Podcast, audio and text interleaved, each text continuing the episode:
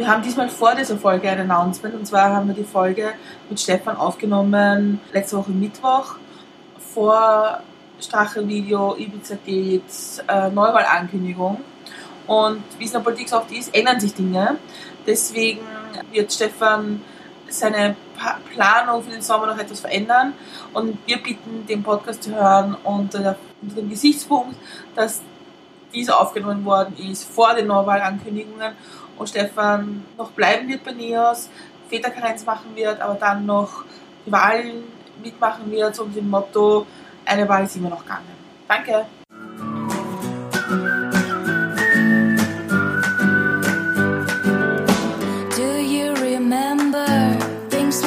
together talked about being so free. Willkommen bei Mit Milch und Zucker, wo wir mit Menschen Kaffee trinken, damit ihr sie kennenlernen könnt.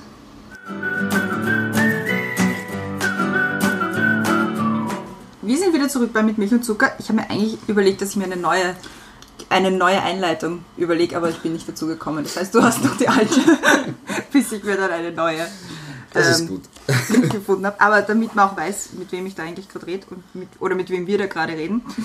Wir haben unseren Gast bei uns und zwar ist es diese Woche der Stefan. Du bist noch 39, wirst heuer 40 und bist NEOS Bundesgeschäftsführer auch noch. Soweit ist alles richtig. Ja, na bitte. Ha, Nein, das was vergessen. Bin erleichtert. NEOS Bundesgeschäftsführer. Mädchen für alles. Nein, noch was. ah, Entschuldigung, der beste Bundesgeschäftsführer, wo gibt. Genau. So. Und die Brenda ist auch wieder da. Hallo. hallo. Ich glaube, ich habe zu dir heute eh noch nicht Hallo gesagt. Nein, wir haben noch nicht Hallo gesagt. Aber Hallo. Wir sehen uns viel zu oft. Ja. Ganz furchtbar. Und ihr habt so viel zu tun. Ja. ja. Braucht man gar nicht mehr Hallo Also Hallo Christiane. Hi. Wir stellen die Christiane nie vor. Wir vergessen es immer. Ich glaube am besten, wir fangen gleich wieder mit dem Thema an. Ja. Stell mal das Thema vor. Ja, also das Thema war gar nicht so einfach bei dir. Ja, ich habe keine Idee. nein, nein. Ja, aber wir haben ein paar Eingeweihte gefragt, was, so, was sie so irgendwie bei dir sehen. Und es kam ein paar Mal, dass du der beste Organisator ever bist und der beste Projektmanager ever. Und deswegen haben wir uns gedacht, na, da haben wir schon eine Idee. Und deswegen haben wir jetzt das Thema, Pläne sind nichts, Planung ist alles. Okay. Also es soll gehen um Organisation. Ja. Und so haben wir dich auch, also ich habe dich so kennengelernt, irgendwie immer sehr geschäftig, irgendwie alles einzuteilen und zu organisieren. Aber es hat immer funktioniert. Und den Flohhaufen zusammenzuhalten, war, glaube ich, auch eine große Leistung. Warum wir eigentlich dich jetzt eingeladen haben, ich habe es dir vorher schon erzählt, war, dass du mit Ende Juni der Politik den Rücken kehrst. Das und wichtig. Deswegen haben wir gedacht, das ist irgendwie noch vor der letzten Wahl noch ein schöner Anlass, nochmal über die vergangenen Jahre zu reden. Das ist so der, die Idee, die wir haben. Gehen wir gleich weiter zu unseren Quick Questions. Ja? Die ich wahnsinnig gut finde diesmal. ja. okay, bist du bereit? Ja. Wasser still oder prickelnd? Still. Zeitung oder Zeitschrift? Zeitung. Am Wochenende mache ich am liebsten? Etwas mit meinen Freunden. Wenn ich mir eine andere Identität aussuchen könnte, wäre ich? Superheld. Das letzte Mal richtig geärgert habe ich mich über? Mich selber wahrscheinlich. Mein Schreibtisch ist? Meistens leer. Das mag ich an mir? Dass ich flexibel bin und mit allen Menschen kann. Das mag ich an anderen? Wenn sie viel Humor haben, auch in schwierigen Situationen. Team oder Alleingang? Team. Meinen nächsten Urlaub verbringe ich? Kurz oder lang? Egal. Den kurzen in London. Oh, nice. Und den langen? Den langen auf irgendeiner Insel. Beide mit meiner Familie. Sehr fein. Das letzte Mal geweint habe ich? Eigentlich in der Wahlnacht 17. Ein Team funktioniert, wenn? Alle das gleiche Ziel haben. Ein Team funktioniert nicht, wenn? Alle nur für ihre eigenen Interessen schauen. Politik wird mir? Sehr abgehen. Bedanken will ich mich bei? Allen, mit denen ich arbeiten durfte.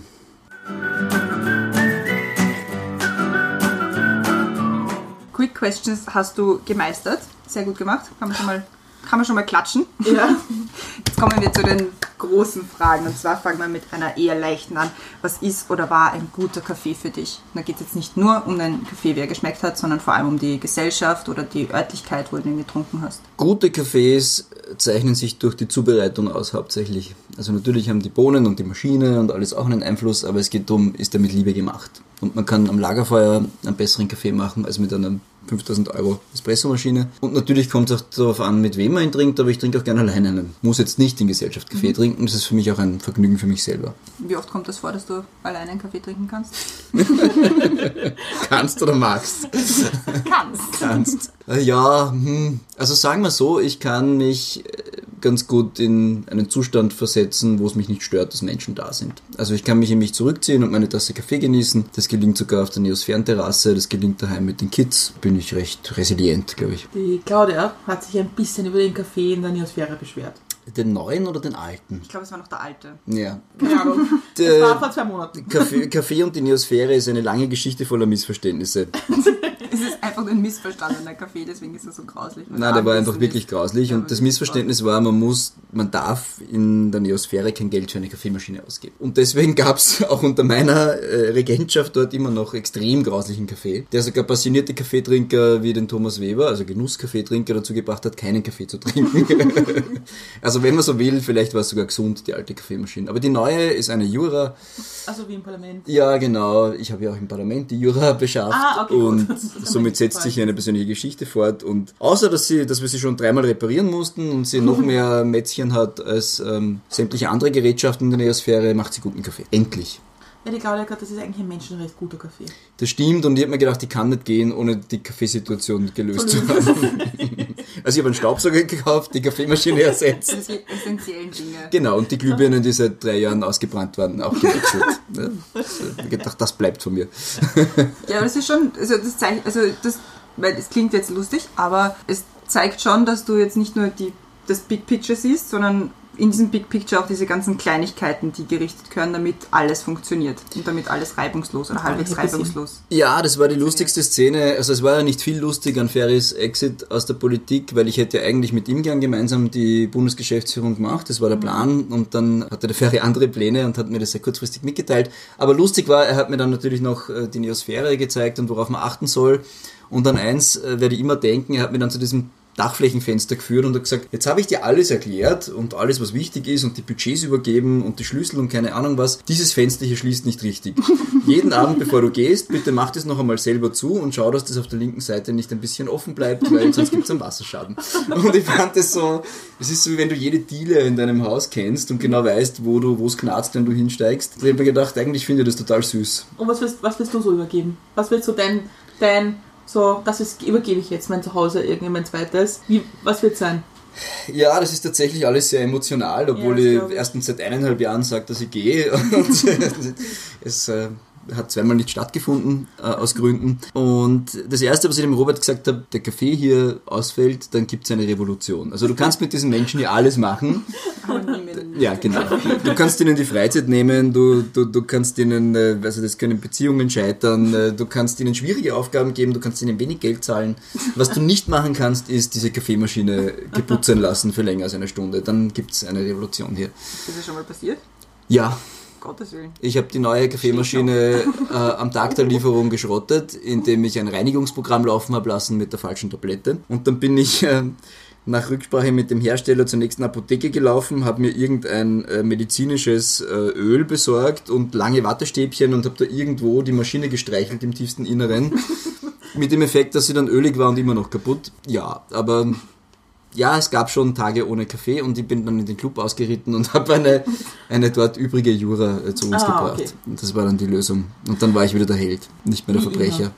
Naja, immer gelingt es nicht, aber. Ja, sonst die Übergabe sind eigentlich endlose Gespräche. Es ist ja nicht so, dass man da irgendwie den großen goldenen Schlüssel in die Hand gibt äh, zum Geschäftsführer Klo oder so, sondern das sind halt die echt 10.000 Details und wer macht was und wo liegt was und wie funktioniert das da. Ja, und das ist natürlich, da kommen dann noch ganz viele Geschichten, wenn man so Übergaben macht. Ähm, die einem irgendwie einfallen. Ja. Momente. Ist das Fenster schon repariert?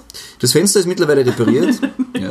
Also für alle, die die, die, die Neosphäre nicht kennen, Neosphäre ist irgendwie ein, ein finde ich, ein total tolles Büro, weil es immer so ein Ort war, so, es hat ein bisschen Kaffeehauscharakter immer gehabt. Was wahrscheinlich nervig ist, wenn man dort arbeitet. Ich liebe es. Ja, aber ich glaube, ja, manche, glaube ich, haben es eher so schwierig gefunden. Aber ich habe es immer super gefunden, dass man immer, eigentlich immer mit offenen Armen dort willkommen geheißen worden Ja. ist. Und es immer einen Kaffee gegeben hat oder Bier. Ja, auch wenn er grauslich war, aber das Bier warm, aber es gab's. Ja. Ja, ja, oder abgelaufen. Ja, abgelaufene Dinge sind bei uns hoch im Kurs. Wir, haben auch, wir haben auch in unseren Reihen einen Dumpster, der also immer aus den Containern das fischt, was noch essbar ausschaut und uns dann vorbeibringt. Auch das kommt weg. Ja, also das ist das zur Neosphäre. Aber du hast eigentlich nicht in der Neosphäre angefangen. Nein, ja, ich habe in der Neosphäre angefangen. Okay. Ich bin als Freiwilliger 2013 gestartet Es heißt ja immer, ich komme vom Leaf. Ich war nie Mitglied einer politischen Partei, bis der NEOS bei einer Bundespartnerinnenversammlung des Liberalen Forums, so hieß es damals, Gast war. Und ich war zufällig bei dieser Bundespartnerinnenversammlung, weil ich das witzig fand. Also ich habe irgendwo die Angelika beim Interview kennengelernt über Neuwahl und war dann zu dieser Versammlung eingeladen als Gast ohne Stimmrecht und da ist der Matthias aufgetreten und da habe ich mir gedacht, da geht ein Ruck durch diese Reihen des Liberalismus und da musst du äh, jetzt dabei sein. Und natürlich war für mich naheliegend, äh, dem Leaf beizutreten, weil das habe ich vorher schon gewählt. Bei der einen Wahl, wo ich konnte, glaube ich, und habe die Heide Schmidt sehr geschätzt und habe auch gut gefunden, was die Angelika in der Zwischenzeit gemacht hat und bin dann Leaf-Mitglied geworden um die Allianz mit NEOS in die Kraft zu bringen. Und das war 2013. Und dann hatten wir irgendwann unser Machtzentrum in der Neosphäre. Das Machtzentrum war das rechte hintere Kammer, wo heute die Admin sitzt. Und da gab es zwei Schreibtische und ich habe mal ein Brett über die zwei Schreibtische gelegt, also wirklich ein Brett. Und äh, dieses Brett war mein Schreibtisch. Und da bin ich dann äh, irgendwie so gesessen, also wie man halt in einem Fahrstuhl ungefähr sitzen mhm. wird und habe dort auf einen winzigen Laptop eingehämmert und das war mein Büro. Und links und rechts von mir sind flankierend äh, der Michi und die Angelika gesessen. Also meine Geschichte mit Neos begann in der Neosphäre. Und dann kam die Vereinigung mit Neos eigentlich. Dann war mal lang Wahlkampf und dann bin ich Generalsekretär von Neos geworden oder irgendwie so hieß das. das war wirklich cool, weil wir hatten kein Geld und keine Leute, wir waren Generalsekretär. Genau. So macht man das in Österreich. Ja damit ich sozusagen in diesem WP4 und WP6, das waren die Wahlpartnerrunden, wo man mit Neos die Dinge abgestimmt hat, damit ich da auch bei Bedarf dabei sitzen mhm. kann. Dann sind wir eben in den Wahlkampf gegangen gemeinsam, haben irgendwann ein Zimmer da drinnen bezogen und dann hat es funktioniert, wir sind eingezogen und ich bin Clubdirektor im Parlamentsclub geworden. Mhm. Das war im November 2013. Die Wahl war im Oktober und Clubdirektor geworden bin ich dann im November. Ich habe beiden Vorständen erklärt, ich habe keine Ahnung vom Parlament, ich war nicht mal als Schüler drin, bin kein Jurist und kann schlecht mit Zahlen, aber ich kann Dinge aufbauen. Mhm. Und äh, habe ihnen ganz offen gesagt, ich brauche Unterstützung aus der Parlamentsdirektion, von Mick Schiebel, von Leuten, die einfach eine Ahnung hatten, wie ja. Clubs funktionieren und Parlamentarismus und politische Arbeit. Und mit dieser Unterstützung traue ich es mir zu, wenn ich das Vertrauen der Vorstände habe. Das habe ich dann bekommen und dann haben wir diesen Club aufgebaut. Das war ein wilder Ritt und dann im Jänner 14 war die sogenannte Hochzeit und mhm. da sind NEOS und das Liberale Forum zusammengeführt worden und weil man eben keinen Merger machen kann bei politischen Parteien, wurde das LEAF aufgelöst und ist in NEOS aufgegangen. Und alle LEAF-Mitglieder damals sind dann auch zu NEOS-Mitgliedern geworden. Meine erste MV, Mitgliederversammlung, damals im Museumsquartier. Da hat es überhaupt keinen Kaffee gegeben. Die habe auch nicht ich organisiert. Da war ich ja noch Clubdirektor. Stimmt. Aber trotzdem, hat es keinen Kaffee gegeben. Nein, die war auch herausfordernd. Ja, also gut. Also ich habe es vorgegriffen eigentlich in der Geschichte. so ist Geschichte, die ist nicht immer chronologisch. Nein, aber du, also, ist es, also es war das Parlament da. Ja. Und es waren irgendwie Also eigentlich neu. war nichts da. Wir hatten keine Räume, keine Leute und keine Idee. Äh, und sie haben uns dann in das Lokal 2 gesetzt im Parlament, was ganz witzig war, weil da auch das liberale Forum am Anfang gesessen ist. Mhm. Und das war ein Raum für alle. Alle Abgeordneten, alle, alle. War das dieser lange, dieser lange Raum, der nachher Besprechungsraum war? Nein, das war noch gar nicht einmal in unseren Clubräumlichkeiten. So, okay. Das war ein Ausschussraum im Parlament. Wie gesagt, einer. Die Bewerbungsgespräche habe ich auf dem Sofa davor geführt. Okay. Sehr vertraulich. Es sind dann 17.000 mhm. Leute vorbeigegangen. Ähm, ja, also wurscht. Und irgendwie die Grünen waren, glaube ich, auch nicht weit, weil die sind auch die ganze Zeit vorbeikirscht. Also es war halt witzig und irgendwann haben wir dann fertig verhandelt gehabt, welche Räume wir bekommen, dann wurden die noch hergerichtet und dann sind wir also in echte Büros gezogen. Und äh, wir hatten auch keine Geräte und wir hatten eben keine Mitarbeiterinnen und äh, das war einfach ein Raum, wo jeder alles gemacht hat. Wie viel geschlafen hast du in der Zeit? Mehr als im Wahlkampf. Okay. Äh, muss ich sagen, weil dann ist halt irgendwie Normalität eingekehrt und wenn du noch nicht weißt, was gespielt wird, hast du auch noch nicht so viel zu tun, wie wenn du dann einmal das Spiel kennst. Ja. Es hat uns auch niemand die Regeln so richtig erklärt. Das heißt, wir haben einmal versucht, da hineinzufinden. Und ehrlich gesagt, so viel Schlaf habe ich nicht gebraucht, weil das war irgendwie, bin jeden Tag total ehrfürchtig durch diese Hallen geschritten und habe mir gedacht, Mann, was für ein scheiß Glück hast du eigentlich, dass du in diesem Haus arbeiten mhm. darfst, mit dieser Geschichte und dieser Bedeutung. Und das hat wirklich jeder irgendwie in dieser Anfangsphase geatmet, glaube ich, diesen Moment einfach. Und das ist dann auch ein bisschen verloren gegangen. Also mir weniger, ich habe mir bis zum Schluss gedacht, geh da mit einer Karte ins tiefste Innerste ja. der Demokratie. Aber andere, für die war das dann nur noch ein Job und ein Büro und die haben sich halt beschwert über, weiß ich nicht, schlechte Akustik mhm. und, und schlechte Lüftung und weiß ich nicht, solche Dinge. Und ich habe mal gedacht, das ist das Parlament. Das ist nicht gebaut für Open heute. Space und heute einfach. Ja. Aber glaubst du nicht, dass so nach der ersten Phase, wo das Euphorie dann irgendwo vorbei war und wo man irgendwie gesehen hat, dass es zwar super ist, im Parlament zu sein, aber einem die große Koalition sagt, hm, auf euch haben wir auch nicht gewartet, dass dann irgendwie auch so ein bisschen so ein Moment so Enttäuschung gekommen ist? Ja klar, Also die erste Enttäuschung war von, von 200 auf 20. Also da drinnen geht nichts schnell. Du kommst dorthin und schaust mal, was in der Rohrpost äh, heute ist. Ja. Mhm. Heute gibt's keine Rohrpost mehr übrigens. Die Maria Fekter und ich haben gegen die Abschaffung der Rohrpost gekämpft und sind am Brandschutz gescheitert.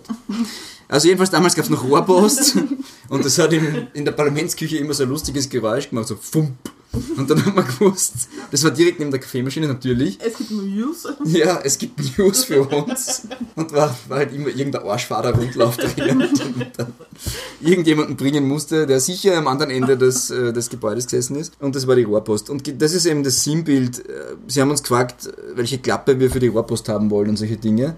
Und da haben wir schon gewusst, uh, das wird äh, schwierig für uns, dort jetzt reinzufinden, weil gewartet hat niemand auf uns es waren alle stinksauer, dass wir ihnen Mandate, Räume, Budget, Ausschussfunktionen und so weiter weggenommen haben. Die größte Angst, die Parlamentsdirektion war immer freundlich, immer professionell mhm. und, und echt großartig. Die hatte nur eine Angst, ähm, dass wir sozusagen das nächste BZÖ sind. Und das soll heißen, denen geht es nicht um Inhalte, sondern denen geht es um Respekt und ob man da drinnen arbeiten will oder ob man da drinnen Rambazamba und große Show und alles blockieren will. Weil du kannst auch als kleiner Club also irrsinnig viel verzögern, mühsam machen, nervig sein. Nervig sein. Mit wirklich Auswirkungen auf den Betrieb da drinnen und die Qualität und die Wahrnehmung wie gut ist Politik bei uns. Mhm. Und die große Sorge der Parlamentsdirektion war vielleicht ein Stück weit berechtigt. Ähm, sowas wie wir ist ja noch nie eingezogen vorher, dass wir es nicht ernst meinen und dass wir jetzt da drinnen eigentlich nur eine Show abziehen wollen. Und die haben wir ihnen dann recht rasch nehmen können. Die große Ernüchterung ist gekommen, wie wir gemerkt haben, dass man weder in Ausschüssen noch im Plenum Anträge durchbringen kann.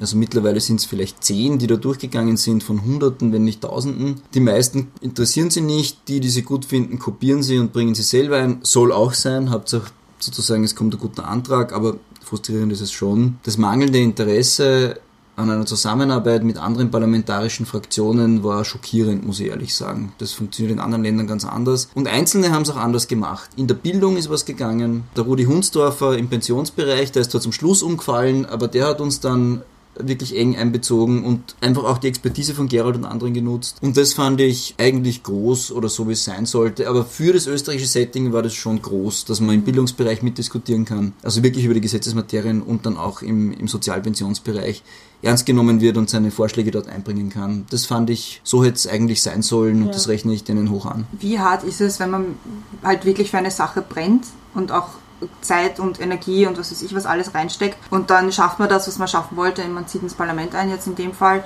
Und dann steht man dort an und es sagt dir jeder so, ja, eigentlich auch wurscht, dass du da bist. Ja, der Matthias hat das so treffend postnatale Depression genannt. Und ich finde noch immer, also ich habe jetzt zwei Kinder auch schon mit meiner lieben äh, Freundin und bald Frau, aber ich finde, das trifft wirklich ganz gut. Du freust dich natürlich und, und arbeitest darauf hin und bereitest alles vor und dann Big Bang und da und gesund und geschafft. Ja, und dann schlaft es bald nicht oder will nicht essen oder ist einfach nicht lustig, das kann noch nichts. Ja? Ähm, und genauso war es da drinnen. Wir haben uns gedacht, wenn wir da drin sind, geht es endlich los. Mhm. Und eigentlich ist davor total viel mehr weitergegangen für uns. Da haben wir immer, jede Woche, jedes Monat haben wir Meilensteine erreicht. Finanziell, personell, Umfragen, Themen setzen. Also eine gewisse Euphorie. Ja. Der Wahlkampf macht ja total viel Euphorie. Ja. Euphorie und von 200, habe ich eh schon gesagt, mhm. auf 20 ja. und dann stehst fast und denkst da, puh, jetzt haben wir Geld, jetzt haben wir Leute, jetzt haben wir Rollen und es geht nichts weiter. Ja. Und du musst ja eigentlich neue Bühnen schaffen.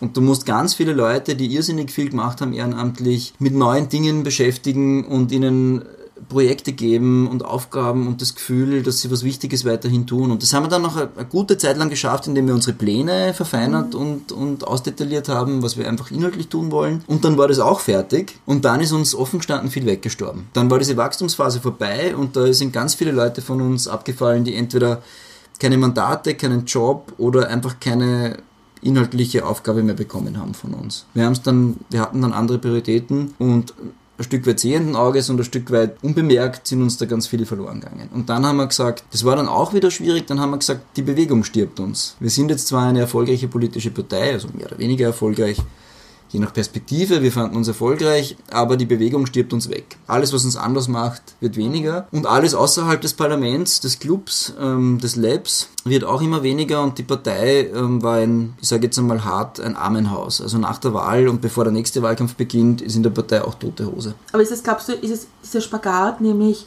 dass man einen Wahlkampf hat, wo man die Leute motiviert und wo man irgendwie das ein bisschen so antreibt und irgendwie dahinter ist, dass was passiert und dass ein gemeinsames Ziel gibt. Ja. Mit einem klaren Datum. Ja, Ne?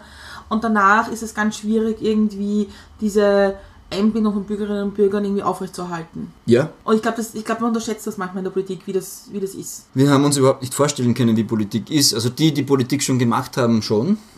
Aber die haben es auch in größeren Parteien gemacht, muss man ehrlich sagen. Also die haben halt irgendwie Ministerien gesehen und, und Riesenclubs ähm, und wir waren halt ein Startup lange Zeit. Und die Relevanz haben wir uns erst schaffen müssen. Die Glaubwürdigkeit und den inhaltlichen Themen haben wir uns erarbeiten müssen und das war wirklich hart. Und die Relevanz haben wir uns auch erarbeiten müssen, weil die anderen halt erkannt haben, wir sind vielleicht klein, aber verlässliche Partner, wenn man irgendwas verhandelt. Ja, und, und was tust du mit dem Rest? Dafür brauchst du nicht hunderte oder tausende Leute. Und was natürlich auch nicht funktioniert ist, du ignorierst die Leute viereinhalb Jahre lang und ein halbes Jahr vor der nächsten Wahl sagst du dann, so, jetzt drückt man das Knopfball und die stehen alle wieder da und gehen Flyer verteilen. Also das fliegt nicht. Das findet auch niemand cool. Würdest du in dieser Phase was anders machen aus der heutigen Sicht? Ja, sicher. Würde Okay. viele Dinge anders machen. Ich würde den Club früher öffnen. Ich würde die Plattformen, die wir geschaffen haben, Talente blühen, Aufschwung Austria für den Wirtschaftsbereich, Talente blühen für den Bildungsbereich, auch dieses Kleingruppenkonzept, wo wir jetzt versuchen, in den Gemeinden ähm, Andockstellen zu schaffen, würde ich viel früher beginnen, statt nur auf die parlamentarische Arbeit zu setzen. Und ich würde auch die Themennetzwerke dauerhaft und anders aufsetzen, als wir das dann letztlich gemacht haben. Man muss aber sagen, auf der anderen Seite so schnell und so erfolgreich, sich eine politische Relevanz im Parlament zu erarbeiten, ging auch nur zu einem gewissen Preis. Du musst dann priorisieren und Dinge weglassen. Aber ich glaube, da haben wir den einen Erfolg mit sehr viel Priorität erzielen wollen und andere ganz entscheidende Dinge vernachlässigt in der Phase. Und das tut mir rückblickend wirklich ja leid, dass das so war. Da würde mehr gehen, glaube ich. Ja, ich meine, Rückblicke, das ist immer leicht, wenn man schon viel dazwischen gelernt hat oder, Ja. oder weiß, wie Dinge funktioniert haben oder wie sie nicht funktioniert haben. Ich glaube, da ist die Erkenntnis schon mal der wichtigste Schritt, irgendwie zu sagen, okay, da hat man Leute verloren. Ja, ich bin mir nicht einmal sicher, ob wir es anders machen würden oder könnten, wenn wir es noch einmal machen, weil die, das haben wir auch gesagt, du kommst in einen Fluss hinein, der ist zwar langsam, aber der schleift dich ab. Und dort, wo du hingeschwemmt wirst, ist dein Platz. Also das sind einfach auch Dynamiken, denen du ganz schwer entkommst, wenn du dann eine politische Partei bist und eine Akademie einrichtest und all diese Dinge. Du kannst sie fancy benennen und du kannst ganz viele Dinge anders machen als andere, aber du bist in einem Spiel drinnen, dessen Regeln du nicht schreibst. Du kannst daran arbeiten, sie zu ändern. Du kannst Sachen anders leben. Du kannst Wörter anders besetzen, Begriffe, äh, anderen Team, Team Spirit zum Beispiel hineinbringen. Das haben wir ganz klar gemacht. Aber du wirst diese Regeln nicht von heute auf morgen umschreiben und wenn du nicht nach den Regeln spielst, bist du auch schnell wieder draußen. Du kommst eigentlich aus der Kommunikationsbranche, wenn man es so sieht. Ja, ich habe Medientechnik und. Design studiert. Ich habe es in einem Wikipedia-Eintrag gelesen. Ja, den muss man natürlich ein bisschen ähm, optimieren, damit einem dann die Menschen glauben, dass man das auch kann, was man tut. Also ich habe Medientechnik und Design studiert, weil es ein schwieriges Studium war und sehr vielseitig und bin dann eigentlich in den Journalismus gekommen aus ähnlichen Gründen, weil man dort relativ viel ausprobieren kann und mit Spezialwissen aus einer Branche auch ganz gut vorankommt. Also die Generalisten im Journalismus tun sich eigentlich schwerer als die Spezialisten, die in irgendeinem Bereich Wissen haben. Der Journalismus war es dann langfristig nicht und ich bin in den IT- und Medienbereich gegangen. Ja, der Einstieg in die Politik war überhaupt nicht geplant und auch in keinster Weise logisch, wenn man sich meinen Lebenslauf anschaut. Aber glaubst du, also was ist für dich der Unterschied so in der, im, im Arbeitsalltag, in einem journalistischen Umfeld oder im Kommunikationsumfeld und in einem politischen Umfeld? Ja, in der Kommunikationsabteilung ist der Unterschied am geringsten, weil die machen ja, die bereiten ja die Dinge auf für die Medien, die da sind. Ob digital oder klassisch oder sonst was. Auch eine Marketingabteilung ist letztlich eine Marketingabteilung. Aber alles andere ist äh, komplett anders. Also es beginnt damit, dass du keine Kunden hast. Ja, die Wählerinnen und Wähler werden deine Kunden. Ja, oder? aber das sind keine Kunden, die kaufen nicht dein Produkt. Es gibt Analogien, also du kannst sagen, was in der Wirtschaft die Kunde, wie man so schön sagt, ist, äh, ist in der Politik der die Wählerin, aber es stimmt halt nur ein Stück weit. In der Politik verkaufst du keine Waschmittel oder Zeitungsabos. Das ist, es ist ganz anders. Du, du verkaufst eigentlich das Bild einer besseren Welt. Und am Anfang haben wir nicht das Bild einer besseren Welt verkauft, sondern wir haben 7000 Lösungsvorschläge in unserem Köcher gehabt und haben uns sehr gewundert, dass die eigentlich keiner wollte, weil ja eigentlich niemand mit einem Problem bei uns gestanden ist. Und, haben, und da sind wir dann schon drauf gekommen und da haben wir auch ganz viel geändert. Du musst das große Bild erzählen in der Politik. Wer das auch macht, sind Firmen wie Apple zum Beispiel. Also die erzählen dir auch nicht, äh, wie geil ihr neues MacBook ist, sondern die sagen dir, jetzt die Apple Way of Life Ja. oder so, oder? Also wenn du Apple-Produkte nimmst, dann bist du cool, dann, dann ist alles easy, dann wirst du Erfolg haben, dann wirst du Spaß haben. Die machen das schon, aber sie verkaufen halt dann immer noch Produkte. Und das haben wir nicht. Bei uns ist Wahltag, Zahltag. Wir haben genau einen Tag in fünf Jahren, jetzt im großen Bild, im Bund, wo dann Zahltag ist. Und das ist vielleicht ein Luxus, so habe ich es am Anfang gesehen. Ich habe mir gedacht, hey, in viereinhalb Jahren machen wir wieder Sorgen, äh, wer uns wählt oder so. Und bis dorthin machen wir einfach unser Ding, für das wir hineingewählt wurden. Ja. Und das ist natürlich grottenfalsch, erstens. Und zweitens, es ist eigentlich verdammt viel schwieriger, keine Kunden zu haben. Weil du bist so weit weg. Kunden kaufen dein Gerät und arbeiten damit. Und da kannst du, kriegst du viele Daten, viele Infos, viel Feedback. Wir haben eigentlich riesengroße Probleme, diese Menschen überhaupt zu erreichen, die uns gewählt haben. Wir wissen es nicht. Es gibt ein Wahlgeheimnis. Ein Teufel weiß ich über die. Was auch ganz gut ist, dass es Was ein super Wahlgeheimnis ist. gibt. Aber für mich ist es schwierig. Ja.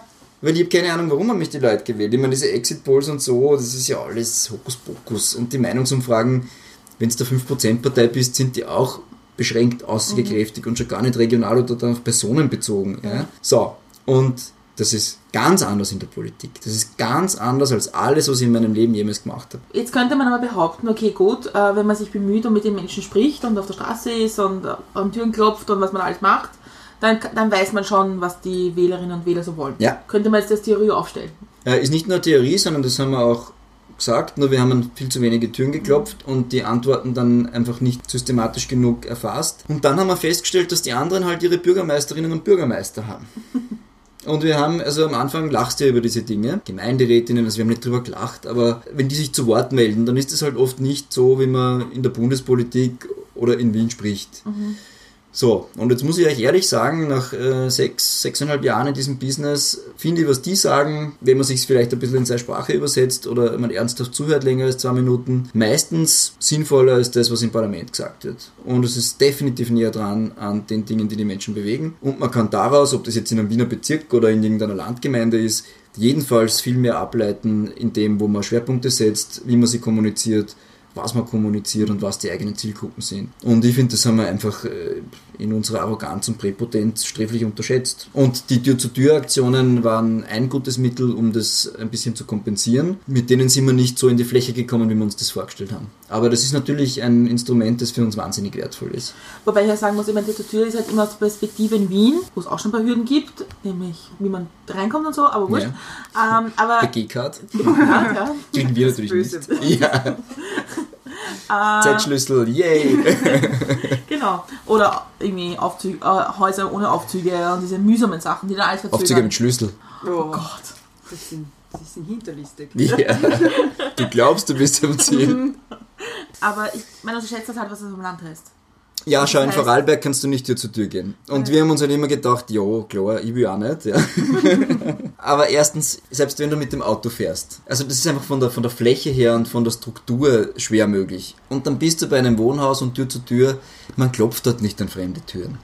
Okay. Man tut's halt nicht. Wenn, dann bist du Zeugen Jehovas, schlecht, oder du bist Sternsinger, dann freuen sich die Leute und äh, geben da irgendwie 5 Euro. Und alles andere interessiert sie nicht an der Haustür. Das ist ein Eindringen in ihre Privatsphäre. So, und das sind halt Dinge, über die lachst du auch ganz lang und irgendwann kommst du drauf, wenn du es erfolgreich machen willst, musst du auf diese Dinge achten. Aber es funktioniert in weiten Teilen Österreichs. Und wir scheitern eher daran, dass wir Menschen finden, die verstehen, warum das wichtig ist und das dann auch gut machen. Wobei, wobei, ich meine, aus Erfahrung an viele tausende Türen, es ist immer eine Hürde, einfach an der Tür zu klopfen. Ja? Ja, Es bei ist- jeder einzelnen. Ja. Ja, ist es so ein.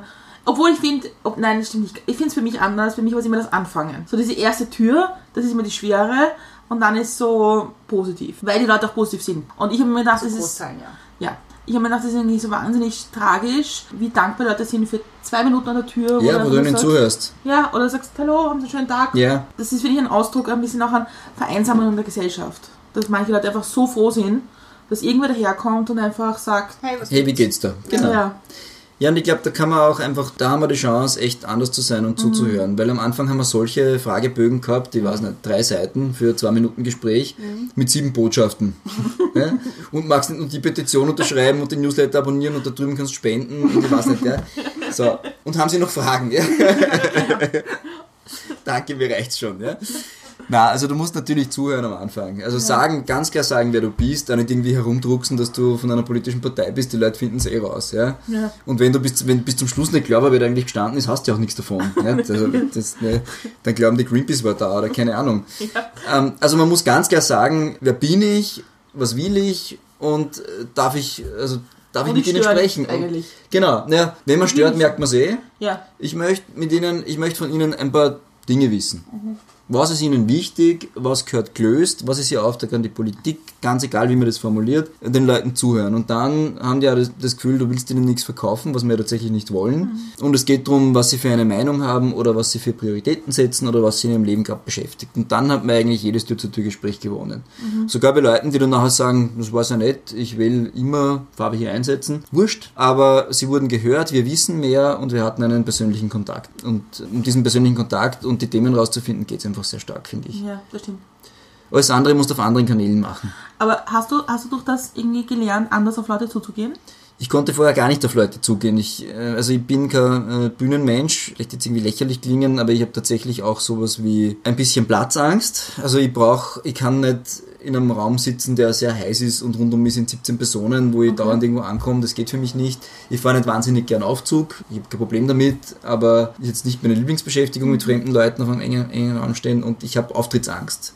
Okay. Also ich schwitze dann auch und äh, ich kann Stottern anfangen und was ich gar nicht kann, ist, äh, oder konnte, ist auf der Straße auf Leute zugehen und mit denen ein lockeres Gespräch beginnen. Ja. Weil ich habe alles vergessen, was mir an lockeren Sprüchen in meinem ganzen Leben jemals äh, eingefallen ist. Ich habe gesagt, grüß Gott, ich bin von den Neos, darf ich Ihnen diesen Flyer mitgeben? Und dann sagen die Leute, das tut mir leid, ich habe zwei Sackerl in der Hand, das hätte ich eigentlich sehen können. Oder ich bin gerade nicht in der Stimmung oder nein, ich brauche keinen politischen Flyer.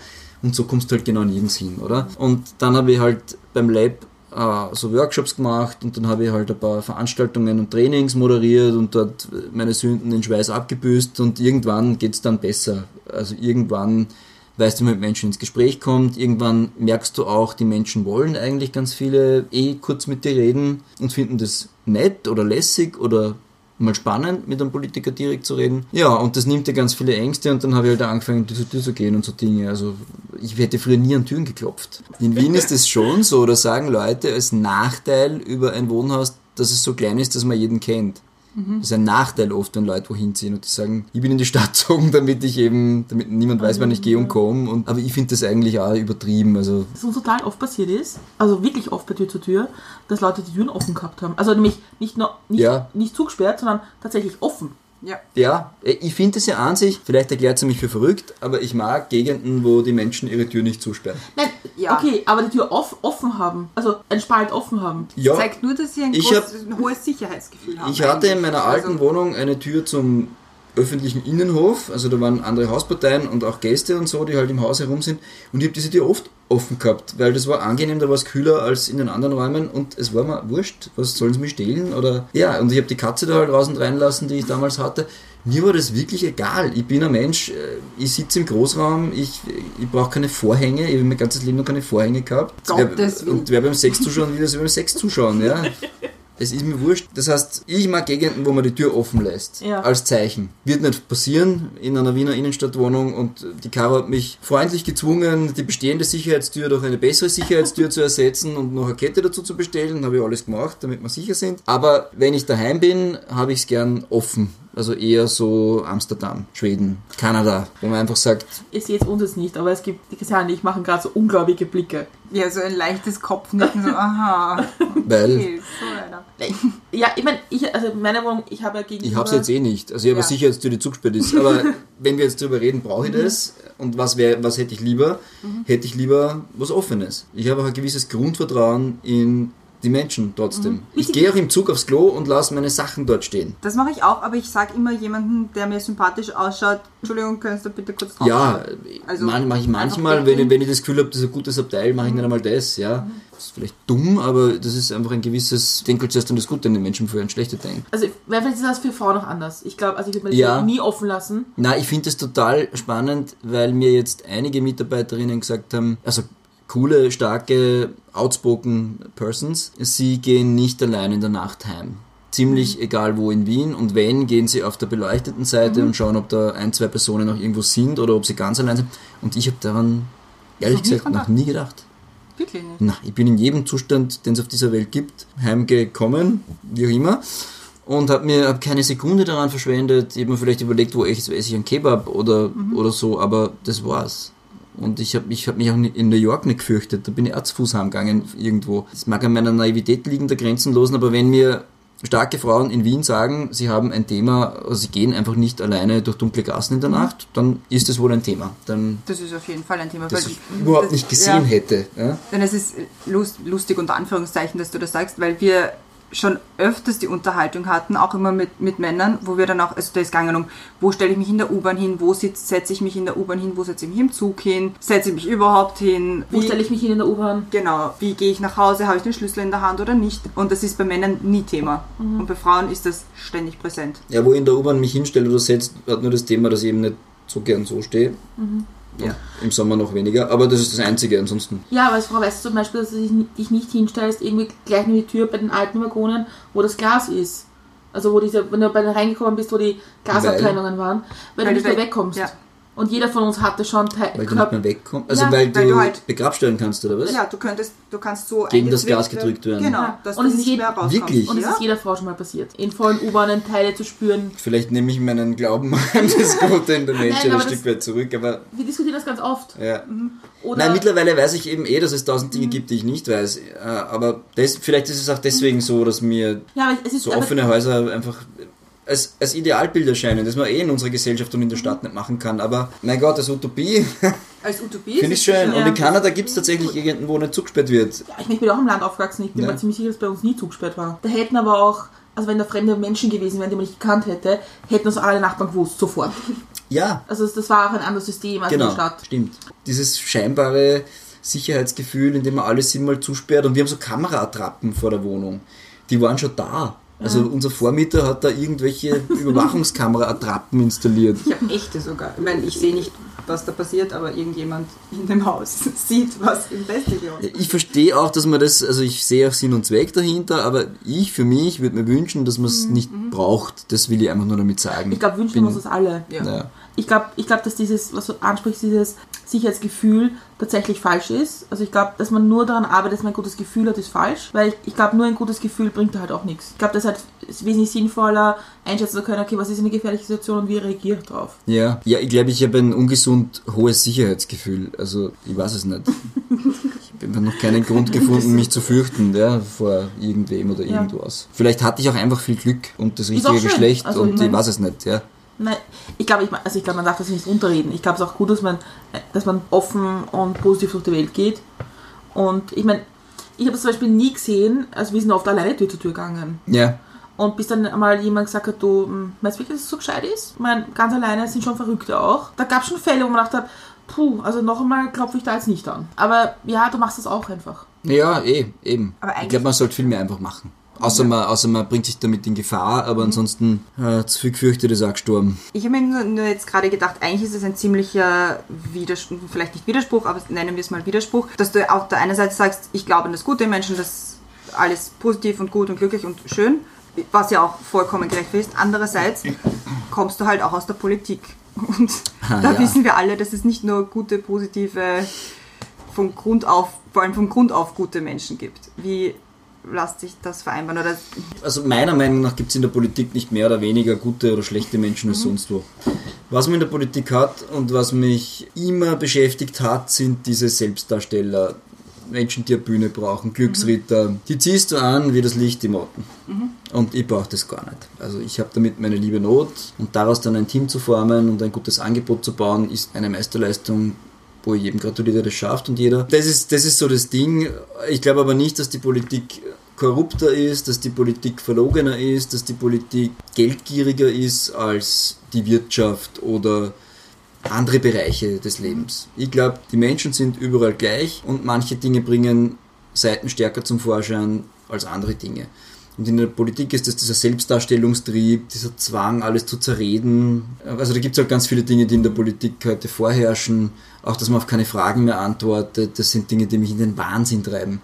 Dass man kein gutes Haar an dem Vorschlag oder der Aussage eines anderen lassen kann und so wie jetzt die Grünen auf uns im Wahlkampf hindreschen müssen, weil sie sich davon ein Prozent mehr erwarten und wir haben es auch phasenweise gemacht, also da mal auf sich selber zeigen, vor der eigenen Tür kehren, das nervt mich gigantisch. Mhm.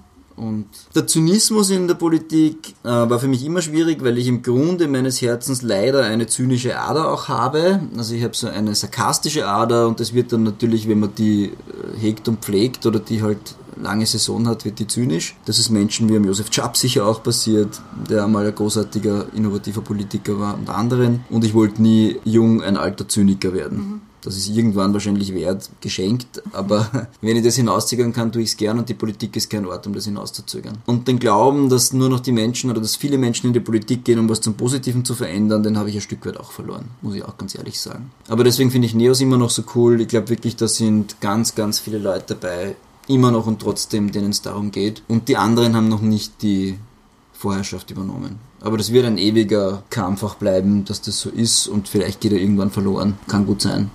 Was mir ja der Politik auch immer nachsagt, oder wenn man selber auch in der Politik ist, merkt man das auch, diese Backstabbing-Mentalität, die ja. viele haben. Wie geht man, oder aus deiner Erfahrung, wie geht man damit um? Also auch, das ist ja auch so ein bisschen, äh, wenn ihr ins Gesicht lacht, gelacht wird und dann im Endeffekt hast äh, das Messer im Rücken. Ja, ich war mit Mitarbeitern essen, die parallel an meiner Ablöse äh, gearbeitet haben. Ich habe das ein Stück weit immer auf die Funktion bezogen und nicht auf mich als Person. Das hat schon einmal viel geholfen. Und das zweite war ansprechen. Entwickelt man da eine gewisse Paranoia?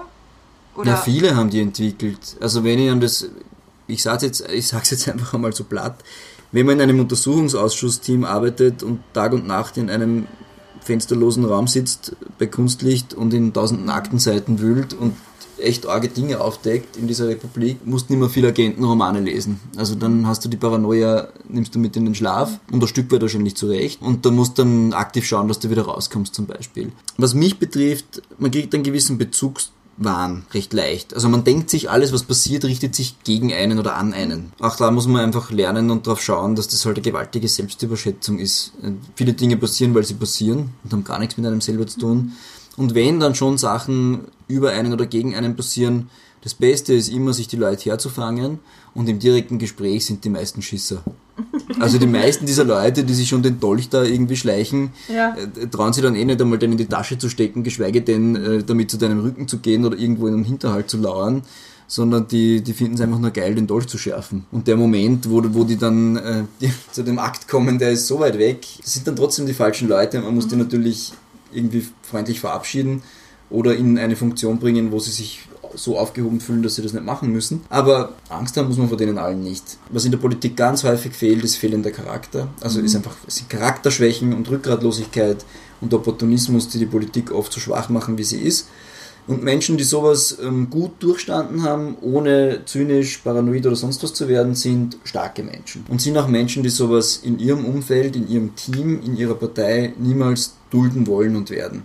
Und da zähle ich halt Menschen wie die Angelika, den Michael, den Matthias, die Beate natürlich durchaus dazu. Die würden das nicht dulden, die sind für, bei solchen Dingen wachsam. Und in einer politischen Partei kann das rasch die Oberhand gewinnen und das ist dann das Ende. Ich glaube, eine Lehre, die man schon in der Politik auch in den politischen Parteien ziehen kann, dass nicht jeder, mit dem man sich ähm, gut versteht, Freunde ist. Also, Na, Freundschaften ähm, sind in der Politik sehr selten. Genau, sehr schwierig und sie halten auch sehr schwierig. Also ich glaube, das ist eine große Herausforderung. Ja, ich habe für mich die Lösung gefunden, also ich bin ja ein Mensch mit hunderten Freunden, so sehe ich mich. Ganz egal, ob das beruflich oder privat ist, das ist mir auch wurscht. Und ich weiß halt, es gibt ganz viele Qualitäten von Freundschaften. Mhm. Und wenn man hunderte hat, dann haben wir in der Politik auch viele Platz. Äh, und so habe ich für mich gelöst. Und schau, wenn Freundschaften oder Beziehungen einfach aus sind, wenn der Nutzen vorbei ist. Was dann, Freundschaft? Ja, ich bin da gar nicht einmal so streng. Ich sage halt einfach dann, was für die Phase das Richtige. Mhm. Wenn mich Menschen ausnutzen wollen oder eine Funktion ausnutzen wollen oder nur auf Vorteile bedacht sind, dann merkst du es eh und dann wird das auch keine Freundschaft, auch nicht auf mhm. Zeit. Äh, da bin ich ganz selten enttäuscht worden, weil das stellt sich meistens sehr rasch raus. Und alles andere ist für mich okay für das, was es wiegt. Für die Zeit, die es dauert und das, was es halt umfasst hat. Ich habe jetzt eine Frage aufgeschrieben. Ja. Und zwar, also wir waren jetzt in der Phase, Parlament äh, angekommen, angefangen aufzubauen, tausend Menschen, irgendwie manche mit Aufgaben, manche mit weniger Aufgaben, manche mit falschen Aufgaben. Und dann bist du irgendwie da und musst diesen ganzen Zirkus irgendwie zusammenhalten. Mhm. Darum hast du Direktor. Ja, genau. Wie macht man daraus ein Team? Beginnt damit, dass die Leute wollen müssen. Mhm.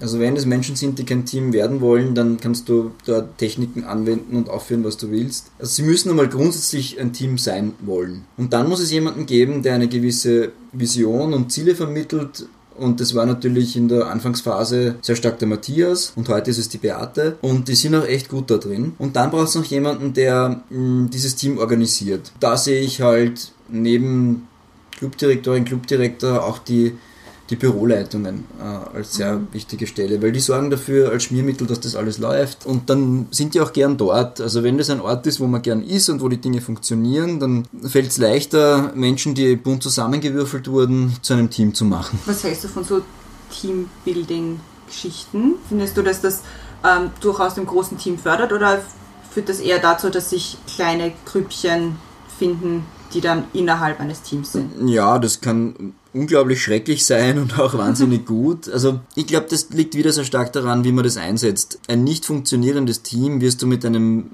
mit einem gemeinsamen Rafting-Trip nicht zum Funktionieren bringen. Da bin ich der felsenfesten Überzeugung. Menschen, die sich zu wenig kennen, weil sie, also die Herausforderung im Parlamentsclub ist, du hast ja ganz, ganz viele kleine einzelne Teams. Und das ist auch jetzt die Herausforderung, weil wir ganz viele Gemeinden mhm. haben und Städte und Distanzen. Landes Teams und Landesgruppen und das ist alles ganz weit auseinander, hat in sich äh, Aufgaben, die alle gut und sinnvoll sind und wenig miteinander zu tun mhm. mit dem Rest. Und im Club war das halt so, du hast die Abgeordneten und ihre kleinen Teams. Das ist strukturell, weil die auch eigene Leute anstellen dürfen. Das ist inhaltlich, weil die an abgegrenzten Themen arbeiten, räumlich, weil sie in Büros zusammensitzen. So. Und die kennen sich dann recht wenig untereinander. Und da finde ich Teambuilding abseits der Meetings, die halt meistens so Art sind und dann sitzen da 50 Leute in einem Raum und man versucht irgendwie ein bisschen einen Schmäh reinzubringen. Da finde ich einen Tapetenwechsel sehr gut, da finde ich Teamausflüge sehr gut. Da finde ich auch so Techniken, wo man zuerst einmal sagt, um Gottes Willen, wo, was für Seil müssen wir jetzt wie abwickeln. Sogar das finde ich, finde ich dann, brauchst nicht jede Woche, aber auch das kann wirklich einen guten Nutzen entfalten weil man Menschen kennenlernt in anderen Situationen, weil man sie überhaupt kennenlernt und weil man ein bisschen außerhalb seiner normalen täglichen Lawine an Arbeit mit Menschen ins Tun kommt und vielleicht auch einmal das eine oder andere Bier trinkt oder die Zigarette raucht. Und das ist eine andere Qualität nachher, man kennt sich besser, vertraut sich mehr und dann tauscht man sich auch über die Teams hinweg mehr aus. Also ich finde das gut, ich finde es aufgesetzt nicht gut, ich finde es überbordend nicht gut, aber das hat einen hohen Nutzen. Weil ja gerade Wahlkampf ist, die beste Teamaktivität ist überhaupt Wahlkämpfen gemeinsam. Ja, die beste und die schlechteste. Ja, wollte ich gerade sagen. Das war jetzt auch ein bisschen eigentlich. Ironisch. Für unsere Zuhörerinnen, da waren so Gänsefüßchen drauf. Ja. Naja, ich finde das aber eigentlich unsarkastisch richtig, was du sagst. Also im Wahlkampf sind wir schon immer das stärkste Team. Mhm. Ja, weil eben ein übergeordnetes Ziel da ist. Und alle wissen, wir laufen jetzt für die eine Zahl, wie der ja. Nick immer sagt. Und das hat einen extremen Effekt. Das, das ist unser D-Day, das ist unser Finalspiel, das ist unser, ich weiß nicht was. Ja? Mhm. Und das hast du sonst eben nicht. Da hat jeder seine kleinen Erfolge und manchmal haben auch alle ganz lange keinen. Und wenn eine Wahl kommt, dann wissen alle, okay, alle Sorgen beiseite, alle Aufgaben einmal runterfahren und jetzt ist Wahlkampf. Auch alle Befindlichkeiten ein bisschen zurückschalten. Ja, genau. Was ja das Problem ist. Ja, genau, weil dann in diesem Modus kommen auch bei Menschen natürlich, es ist auch nicht der demokratischste und der freundlichste Modus, den mhm. wir haben nicht der, wo du die meisten Stimmen hören kannst und immer jeden einbeziehen. Also es ist eigentlich das Undemokratischste, was wir machen, ist Wahlkampf. Da wird eine ziemlich militärische Struktur eingezogen und das ist immer ein großer Bruch. Und das andere ist, natürlich sind da viele Menschen, und da nehme ich mich bei Gott nicht aus, in einer Überforderung. Klar, denen werden Dinge umgehängt, Budgets, Teams, Aufgaben, Ziele, wo die sagen, klar mache ich das und gehen heim und denken sich, ja scheiße, wie mache ich das eigentlich? Keine Ahnung. Ja? Und manche reagieren damit, indem sie ihr Team einbeziehen und schauen, wie man das gemeinsam schafft. Das ist dann manchmal gut, manche Teams erwarten sich aber auch einfach klare Ansagen, Führung und Know-how. Die wollen nicht mit einem Typen rausfinden, wie es geht, sondern einen Typen oder eine Frau, die weiß, wie es geht. Und andere legen dann den Masterplan vor, ohne jeden Realitätsbezug und versuchen halt da den großen Zampano raushängen zu lassen, meistens Männer. Das ist natürlich auch nicht wahnsinnig gut. Und dann hast du einige, die sozial fähig und inhaltlich kompetent sind, die retten das Ganze dann. Und um die herum gruppieren sich dann im Wahlkampf meistens auch die Entscheidungen. Und es gibt da diesen lustigen Spruch, vielleicht ist es auch nicht lustig, wenn am Organigramm an wichtiger Stelle steht, hat meistens in einem Wahlkampf wenig zu sagen. Guter Spruch. Das ist das eine, ja. was ich mir gemerkt habe, weil ich es am Anfang gar nicht verstanden habe und letztlich schon. Und das zweite ist, äh, alle gescheiten Leute nimmt man ein halbes Jahr vom Wahlkampf und schickt sie ganz weit weg. Das habe ich auch lange nicht verstanden und das kam von jemandem, den ich nicht sehr schätze. Ja, der jetzt eh andere Probleme zu lösen hat. Aber von einem Berater. Aber in den Wahlkämpfen konnte ich dann schon verstehen, wie es gemeint war. Ja. Und ein Stück weit muss ich sagen, zu viele gescheite Leute. Wir hatten ja immer diese Boards ähm, von am Anfang auch ehrenamtlichen Beratern, großartige Leute, wo jeder genau das Gegenteil vom vorherigen gesagt hat. Zu viele Köche verderben da wirklich den Brei und irgendwann muss man sich auf eine Strategie festlegen und selbst wenn das nicht die beste Strategie aller Zeiten ist, die durchziehen. Ich meine, ich muss sagen, also es gibt in jedem Wahlkampf, in dem ich war, und es waren viele, gibt es irgendwie so Erinnerungen, wo ich sage, das waren so Momente, wo das Team auch gewachsen ist daran. Weil ob es jetzt ist, irgendwelche Mitaktivisten Türen verkleben, haben alles gemacht, oder sich verlaufen oder was auch immer. Es sind immer die dümmsten Sachen, aber es sind. oder in einem Haus nicht mehr rausfinden, haben alle schon gehabt. Ja. Bei einer Kipfelaktion ohne Kipfel. Oder in Vorarlberg Türhänger aufhängen, um zwei in der Früh und plötzlich macht der Mörder die Tür auf. Aber, aber es sind alles Momente, ich, ich glaube, man kann so wahnsinnig viel mitnehmen draus.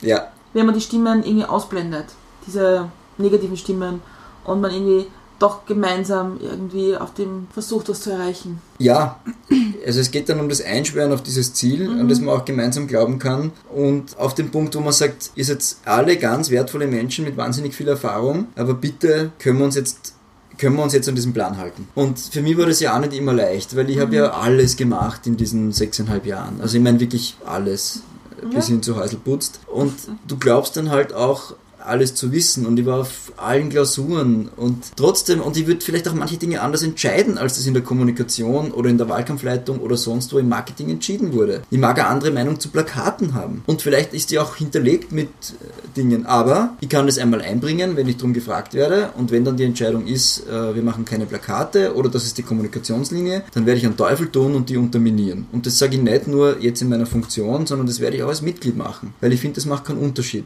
Als Mitglied habe ich halt nicht so die Chance, das einfach anzubringen.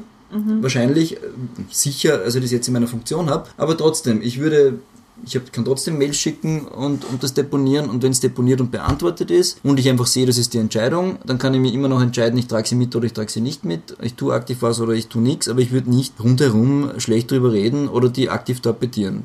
Das, glaube ich, daran kann man mich messen, das habe ich nie gemacht. Das finde ich einfach wichtig, weil sonst kommt man nicht zu diesem Spirit nach vorn und auf dieses Ziel hin. Und am allerschwierigsten sind Leute, die immer nur die Probleme sehen. Haben eh keine besseren Lösungen, aber in allem, das war eh gut, aber wir werden das trotzdem nicht schaffen, weil und von solchen Leuten, denen darfst du einfach keine Bühne geben und das macht man am besten, indem man Leute findet, die positive Energie haben. Man muss gar nicht die klein machen, sondern man macht andere Leute groß, die einfach positiv sind, nach vorn schauen, was auf die Beine stellen wollen und können.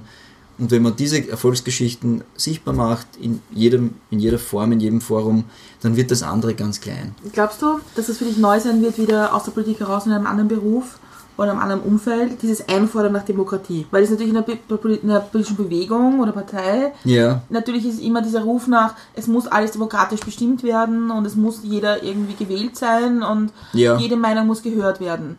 In einem Betrieb ist das nicht immer so. komme aus anderen Betrieben, vielleicht auch nicht einfach aus Betrieben, sondern aus Firmen oder Startups. Ja. Ja, schau, also ich sag vielleicht zuerst das. Ich glaube, dass es für mich ganz schwer wird woanders, weil das einfach kein Beruf ist, den ich da mache. Das ist mein Leben. Also ich sitze in dieser Neosphäre und weiß, wer was wohin geschüttet hat und wann welcher Flamingo bei uns eingezogen ist und äh, was in dieser Neosphäre alles schon passiert ist. Wahrscheinlich bis zu Kindern, die entstanden sind. Und das ist für mich einfach ein Lebensraum. Ja. Und der ist so verrückt, also was da jeden Tag passiert, natürlich machen wir unseren Job alle miteinander. Aber was da rundherum passiert, wie viele Leute reinspazieren, wie viel Leben in dieser Bude ist, ich wüsste nicht, ich glaube, da kann ich bei Google anfangen, äh, in Mountain View und hätte das nicht. Das wäre ein lauer Abklatsch dessen, was bei uns bei Neos einfach seit 2013 passiert. Das ist das eine. Das andere ist, ich glaube, wir lügen uns schon ein bisschen in den Sack, wenn wir sagen, es ist alles so demokratisch und jeder darf überall mitreden. Nein, nein, das sage ich Ähm, nicht. Ich sage bei Neos und in der Politik. Ich sage also, es ist nur die Forderung danach gibt es immer. Ja, die Forderung gibt es aber auch in Teams, in einem Unternehmen und in einem Betrieb. Ja, aber wird ein Marketing, also jetzt nur als Beispiel, ja, wird ein Ja. Marketing-Team sagen, es möchte mitdiskutieren, was der Vertrieb in, Ost in der Ostukraine machen möchte. War, wahrscheinlich nicht. Das meine ich aber. Ja. Also in der Partei ist halt so, dass wenn der Gemeinderat XY dort was tut, dann hat der Gemeinderat XY auf der anderen Seite von Österreich wahrscheinlich auch eine Meinung dazu und sagt, eigentlich möchte ich da in Wahrheit möchte ich da auch mitentscheiden. Ja, aber ich glaube, dass das in Unternehmen äh, gar nicht so viel anders ist und dass das halt oft unterdrückt wird oder die Leute gar nicht auf die Idee kommen, das zu sagen und ich finde mhm. das eigentlich nicht richtig. Ähm, also ich glaube, dass bei uns letztlich weniger Mitsprache da ist, als der Eindruck vielleicht mhm. erscheint, weil auch Listenerstellungen sind natürlich ein Stück weit ähm, strategisch und es gibt strategische Stufen und man versucht Kandidatinnen nach vorn zu bringen äh, und andere vielleicht ein bisschen äh, zu erden in den Erwartungen. Also das ist ja alles nicht, nicht so basisdemokratisch, wie es vielleicht manchmal scheint. Und wir arbeiten auch im Daily Business mit Hierarchien und jetzt sagen zwar alle, wir können immer unsere Meinung sagen, aber manche Dinge werden halt trotzdem einfach entschieden. Mhm. Ob das in der Kommunikation ist, was geht raus, ob das im Marketing ist, was steht am Plakat, das entscheidet nicht das ganze Team. Wird jeder gehört äh, und manchmal ändern sich dann auch noch Dinge deswegen, aber es ist wie in einer Firma, Meinungen hören und Entscheidungen treffen sind zwei verschiedene Dinge. Und ich glaube, jedes Unternehmen, in dem ich mir vorstellen kann zu arbeiten, muss da aufmachen. Und wenn die Reinigungskraft etwas zu sagen hat zur neuen Firmenkampagne, dann ist die Tür offen und würde ich mir das anhören. Ob das dann irgendeinen Effekt auf irgendwas hat, ist eine andere Frage. Aber ich habe das immer so gehalten, dass jeder jedes Feedback geben kann, mhm. wenn äh, gerade Zeit ist. Also Zeit macht, nimmt man sich dafür und wenn der Zeitpunkt gerade nicht passt, bietet man anderen an. Aber ich finde das wahnsinnig wertvoll und äh, über Entscheidungsstrukturen und Abläufe und auch verdeckte Hierarchien, also es gibt ja die eben, die im Organigramm stehen und es gibt, wie die Dinge wirklich laufen. Mhm und darüber habe ich ganz viel gelernt. Und weil du vorher gesagt hast, entstehen dann so Grüppchen auch mhm. beim, beim Teambuilding, das habe ich nicht beantwortet. Grüppchen entstehen immer. Ob man das fördert, unterbindet, sehen will, nicht sehen will, der Mensch sucht sich Grüppchen.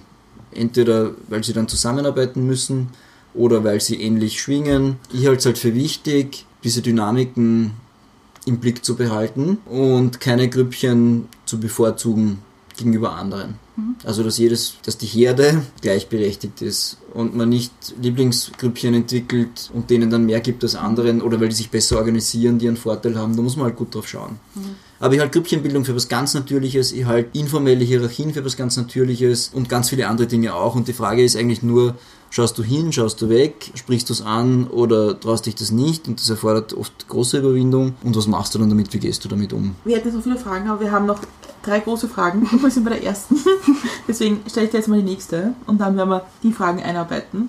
Nämlich, was sind Menschen und Ereignisse, die dich geprägt haben? Also sicher die, die Geburt meiner Kinder, ganz sicher. Wie sind die Kinder jetzt? Zehn Monate und äh, vier Jahre. Zwei Mädchen, Sophie und Clara. Das ist etwas, das ich mir vorher nicht vorstellen konnte.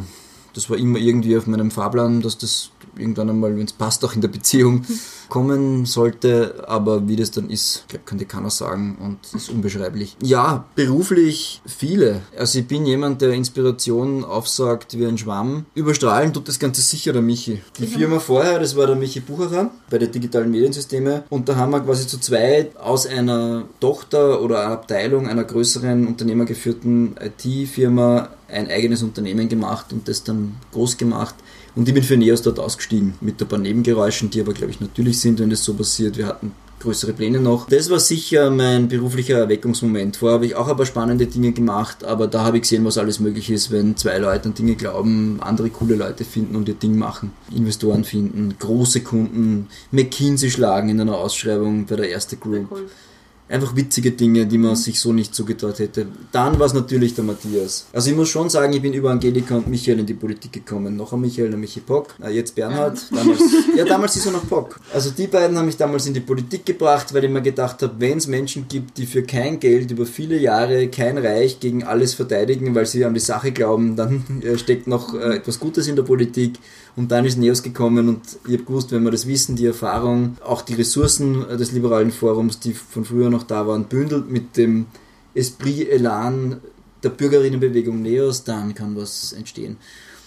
Und äh, Matthias und ich haben ein bisschen gebraucht, um warm zu werden gemeinsam. Wir sind halt komplett verschiedene Menschen. Also wir teilen uns unsere positive Naivität und diesen Grundoptimismus und dass wir Menschen einfach lieben und dann sind wir auch ganz verschiedene Menschen. Also ich der Planer, Organisator, machen wir ein Projekt draus und er der große Ideenspinner, Visionär, ähm, Träumer auch und das meine ich mhm. durchaus positiv. Ich finde, wir haben viel zu wenig Leute, die träumen äh, von Dingen und dann dafür kämpfen. Äh, aber ja, natürlich hat der mich geprägt, äh, wie kaum jemand anderer in letzter Zeit. Und dann gibt es halt Menschen, die mich äh, immer inspiriert haben, die ich aber nicht so persönlich und nahe kenne. Mhm. Und sonst sind es ganz viele Junge. Also ich bin, ich sitze jetzt bei den Junos in diesem Wahlkampf und ich denke mir oft, bist du wahnsinnig, sind da gute Leute dabei, das sind Talente, wenn ich jetzt annenne, sind 17 sauer, aber da sind junge, auch ganz viele junge Frauen dabei, wo ich mir denke, wow, wenn ich in deinem Alter sowas drauf gehabt hätte, wäre ich heute wahrscheinlich mhm. Kanzler. Haha. aber ich meine das ernst, also das ja, sind, ja. das sind so inspirierende Menschen und dass die in die Politik gehen und dass die bei uns landen, das gibt mir einfach so viel Hoffnung und Inspiration auch. Das ist geil. Und Leute wie der Josef, die weltweit abgefeiert werden als politische Innovatoren und wir haben halt gesagt, na ja, im Lab ist jetzt auch nicht Milch und Honig geflossen. Also der Josef hat auch nicht nur Stärken, aber er ist einfach auch ein unglaublicher Innovator und der hat weltweit Wissen in sich aufgesogen und zur Umsetzung gebracht bei uns und ist kopiert worden äh, von der Schweiz bis ich weiß nicht in welche Länder überall, so wie das Lab auch aufgesetzt wurde und das haben, sehen nicht alle immer bei uns. Also ich finde, diese großartigen Menschen, die bei uns arbeiten, sehen meistens nur die Leute, die frisch bei uns dazustoßen. Ich habe gerade Mitarbeitergespräche und die, die neu angefangen haben, sagen, es ist unglaublich, was da für Leute arbeiten. Und du denkst, ja, eh, die arbeiten eh schon ganz lang, das sind halt Leute. Das ist immer schon so gewesen. Ja, genau. Und die sagen aber, bist du deppert, oder? Ähm, mir ist es, und dann bin ich eh schon fertig mit dem, bei OE24 so gegangen. Also ich habe bei OE24 auch gearbeitet, also bei dem Online-Portal der Tageszeitung Österreich. Da bringt es kaum über die Lippen. Ah, und äh, damals habe ich mir gedacht, wenn ein Zeitungsprojekt startet, ein österreichweites, in deiner Lebensspanne, und du die Chance hast, dort mitzuwirken, musst du das tun. Ähnlich wie wenn eine liberale Partei gegründet wird in deiner Lebensspanne und du kriegst die Chance, dort mitzuwirken, musst du das tun. Egal, ob das Erfolg haben wird oder nicht. Das Produkt war dann nicht, was uns versprochen wurde und was ich erwartet hatte, aber was ich sagen will ist, dort haben die genialsten Menschen der Medien- und Journalismusbranche in ganz Österreich gearbeitet. Und ich bin mit sicher 20 von denen bis heute eng befreundet und noch in Kontakt. Deswegen werde ich keinen Tag meines Lebens bereuen, dass ich dort war.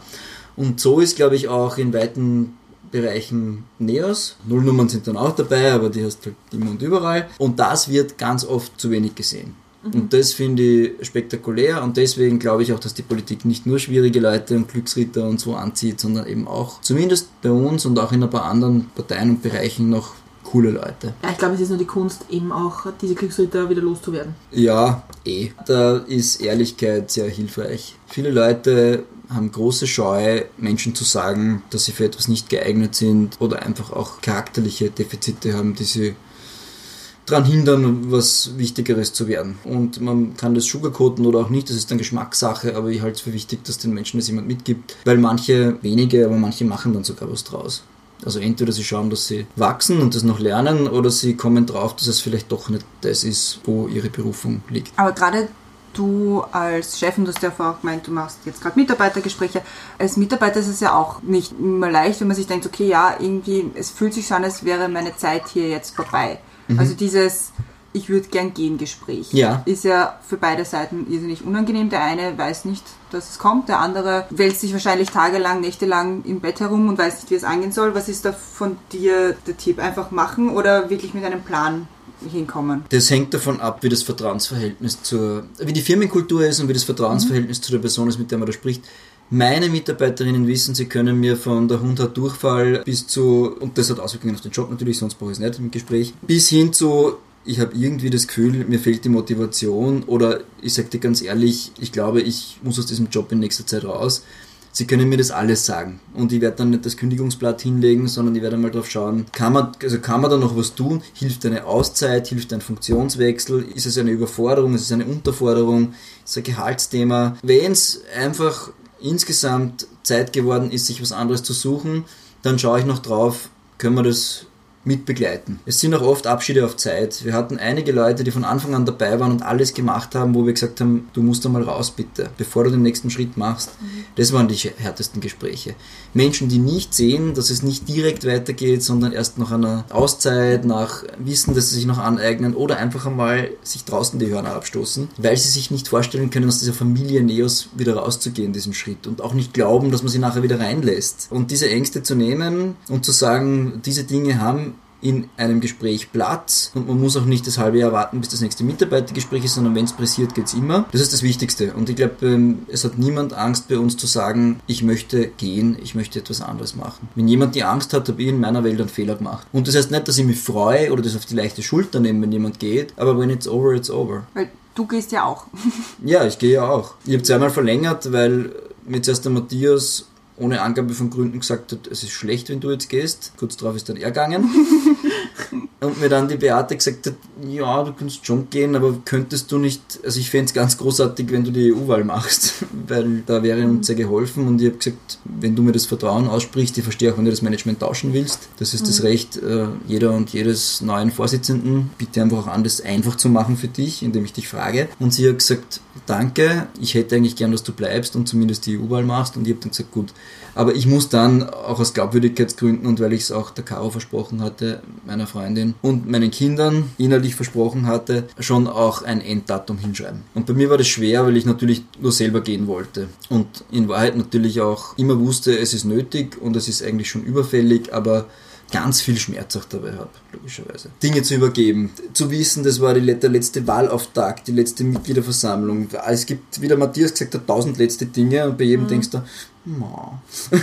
ja, es ist ja kein Abschied, also kein kompletter Abschied von der Familie, es ist ein, ein Rollenwechsel. Ja. Aber ich, du, hast was, du hast was nebenbei gesagt, wo man sagt, hm, Politik, ist Politik ein Feld für Menschen mit Familie? Ich sage mal so, ich habe mich extrem bemüht, es für Menschen mit mhm. Familie lebbar zu machen. Mhm. Schon im Club damals, das gibt uns die politische Konkurrenz nicht, diesen Credit, aber wir haben wirklich alle möglichen Arbeitszeitmodelle geschnitzt. Mm, wir haben alle ermutigt, in Karenz zu gehen, also nie gesagt, bitte mach eine kurze Karenz. Also diese mhm. Worte wird man von mir nicht hören und auch von anderen nicht, weil es gibt Dinge im Leben, die sind größer als mhm. der Job, sogar wenn es Politik ist. Das ist die Gesundheit, das ist die Familie und das sind andere Leidenschaften. Mhm. Also wenn man die ewig unterdrückt, dann brechen sie irgendwann eh hervor und um einen Job ist geschehen. Ja. Zeig mal einen anderen Job, wo du als, wie nennt man sie, Vorstandsvorsitzende ein Kind bekommen kannst und du bist nicht weg vom Fenster. Das stimmt schon. Ich, ich sehe es aus, aus der Perspektive, die ich bei vielen mit gesehen habe, dass natürlich das kompliziert ist, wenn du arbeitest bei einer Partei oder in der Politik ja. und aber auch noch praktisch in der freiwilligen Geschichte bist. Weil die Freiwilligen, die natürlich einen anderen Job haben, der nicht der Partei ist, nur am Abend können und plötzlich werden die Tage wahnsinnig lang ja, oh. aber sie sind auch wahnsinnig flexibel, ich sag's dir ganz ehrlich. Ich okay. kann jetzt nicht für alle bei Neos sprechen, ja. weil wenn du mit äh, jetzt jungen Müttern und Vätern redest, äh, die angestellt sind bei uns, werden die vielleicht schon sagen, die Veranstaltungen sind ungünstig gewählt, weil die halt immer am Wochenende oder zu Randzeiten sind. Mhm. Auf der anderen Seite sage ich halt auch, so viel Flexibilität wie bei uns in so gut wie jeder Position, bitte zeig's mir. Mhm. Du kannst arbeiten, wann du willst, wo du willst, wie du willst, wirklich in weiten Bereichen. Du kannst die Kinder mitnehmen. Also ich weiß nicht, wie oft ich die Kleine mitgehabt habe, sogar im Wahlkampf. Ah, ich habe Fotos von dir. Ja, und ich war jetzt auch äh, wieder ganz oft da. Du kannst dir Halbtagsregelungen machen, du kannst flexibel sagen, morgen bitte spontan nicht. Mhm. Das Einzige, was wir nicht haben, ist eine Art Betriebskindergarten oder sowas, aber wenn du Kinder mit hast, wird mit denen gespielt und werden sie nicht verhungern und wickeln muss das meistens selber, aber sonst, äh, sonst äh, wird sich darum gekümmert. Also wir lösen das halt irgendwie pragmatisch. Und der Rest, ich habe immer alle ermutigt, das hat nicht immer funktioniert, Dinge vor den Job zu stellen. Das ist eben Gesundheit, Familie und ein Stück weit auch die Bildung. Was ein Thema ist, ist bei jungen Menschen, dass sie oft ihr Studium sausen lassen mhm. für den Job und wir machen auch Bildungsgrenzen, wenn Leute ihre Master- oder Magister- oder Bachelorarbeiten oder was auch immer fertig schreiben wollen. Und ähm, auch nicht überall so, dass das man sagt, ja. ich habe, wir haben ja oft keine Vertretungslogik und die Person kann dann Dinge, die sonst keine kann und sagt, ich will ein Viertel bis halbes Jahr weg sein, damit ich meine Arbeit abschließen kann. Erster Impuls ist, oh mein Gott, wie machen wir das? Zweiter Impuls ist sehr gescheit. Schauen wir uns an, wie wir eine Karenzvertretung finden und das äh, passieren lassen. Wir sind, glaube ich, schon eine wahnsinnig familienfreundliche Partei.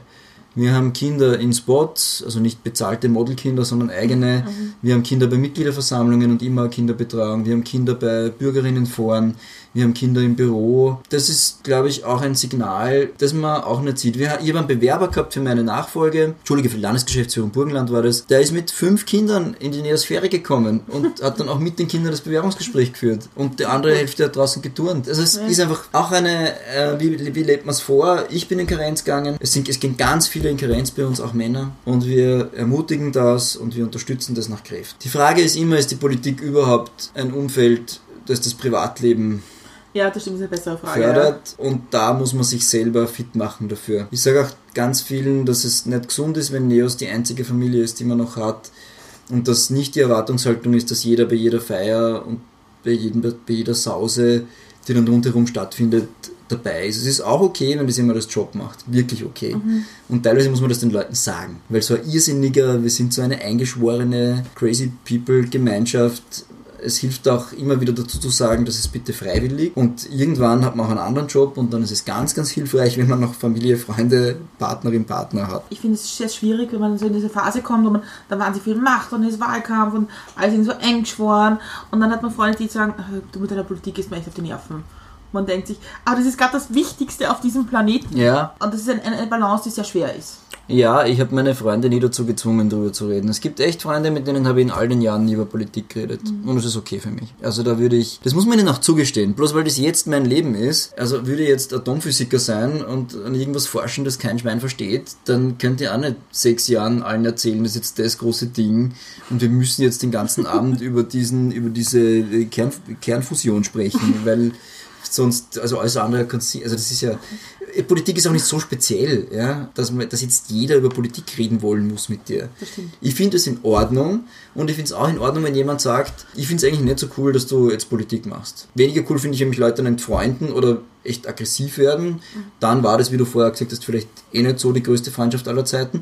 Aber ich finde es okay, wenn jemand sagt, ich finde das nicht so leibend. Kann ich nehmen, ist, glaube ich, gesund, auch solche Leute noch zu kennen. Worauf bist du stolz? Ich bin wahnsinnig stolz, dass ich an so vielen coolen Dingen in meinem Leben schon mitwirken durfte. Also habe es eh schon erzählt, diese erste Firma, die, die, die wir da gemeinsam aufgebaut haben. Dann auch die Zeit bei OE24, eben weil, wegen den Leuten, die ich da kennengelernt habe und dass ich die Chance bekommen habe, in diesem Gründungsteam dabei zu sein. Und jetzt natürlich insbesondere Neos. Also ich bin unglaublich stolz, mit welchen Leuten ich arbeiten durfte. Es haben mich Dutzende inspiriert. Ich habe mal irgendwie für mich so zusammengeschrieben, wer einfach klasse Leute sind, von denen ich so viel gelernt habe, menschlich und, und beruflich und übers Leben. Und die Liste hört nicht auf. Die ist, die die ist nicht enden wollend. Und da gehören auch Leute wie äh, Christine Hahn dazu, die quasi nur, ähm, nur Freiwillige ist und dann später halt in Funktionen gekommen ist. Aber, also ich Okay. wollte nur sagen, das sind natürlich jetzt nicht nur der Matthias und der Josef und die Angelika, sondern da gibt's auch wirklich die einfachsten Mitglieder, die mir Dinge mit auf den Weg geben oder in einer glühenden Begeisterung Sachen machen für uns oder für sich mit uns, die, die mir einfach, also da geht mir das Herz auf, ja.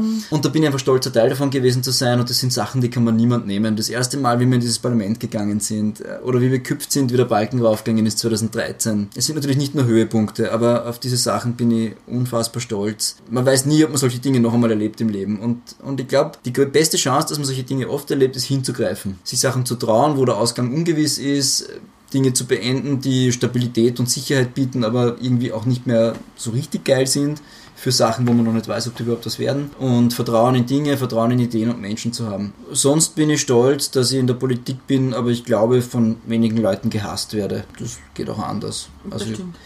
ich habe wirklich auch schwierige Dinge machen müssen, weiß ich nicht, Menschen entlassen, Landesgruppen auflösen, Projekte abdrehen, Menschen sagen, sie sind nicht geeignet äh, für Kandidaturen, bitten, Solidaritätskandidaturen zurückzuziehen aus Gründen. Und es ist mir zu hoffentlich am hohen Prozentsatz gelungen, dass äh, diese Menschen noch mit mir sprechen und nicht schlecht von mir denken. Und darauf bin ich auch ein bisschen stolz, weil der Job des Clubdirektors und des Bundesgeschäftsführers ist nicht automatisch ein besonders geliebter. Das ist eigentlich oft die Peitsche, das ist oft äh, Ordnung halten, das ist Brände löschen, Probleme lösen, Klagen, Klagen bearbeiten, Dinge ansprechen wie Übergriffe oder Teamprobleme, Machismus, ja, bis hin zu ganz argen Sachen, Gerichtsprozessen. All das resortiert sozusagen zu mir, damals und jetzt, und da machst du nicht automatisch beliebt mit diesen Dingen. Und es sind auch ganz viele Zahlenberichte, Protokolle, also trockener Scheiß, wo man jetzt auch nicht unbedingt in der Organisation automatisch ein Standing bekommt dadurch. Und ich habe das Aner- Gefühl. Anerkennung bekommt. Ja,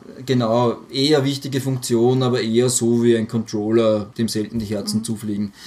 Und ich glaube, dass schon einige Leute einfach sehen, dass das eine, eine Verbindungsfunktion auch sein kann, eine unterstützende, eine Servicefunktion. Ich habe mich immer als jemand gesehen, der Neos serviciert. Ob das die Abgeordneten sind oder die Mitglieder, ich bin eine Serviceeinrichtung und ich bin zufrieden, wenn möglichst viele Leute haben, wenn sie sich an uns, an mich wenden, dann kriegen sie, was sie brauchen, rasch und in guter Qualität. Und so, ich hoffe, also darauf bin ich hoffentlich auch stolz, dass das ein Stück weit funktioniert hat. Und dass ich meine Familie noch habe. Nach all diesen harten Jahren in der Politik Äh, da auch ein Danke an die Caro und ihr, ihr Verständnis und ihr Durchhaltevermögen. Wir haben uns das eh aufgeteilt in all den Jahren, aber ich glaube, ähm, da war die Hauptlast natürlich schon bei ihr und ich bin wahnsinnig dankbar, dass ich dieses Projekt machen konnte und durfte. Ja, ich habe die letzte Frage in dem Teil. Was bringt dich zum Lachen? viel zu viel.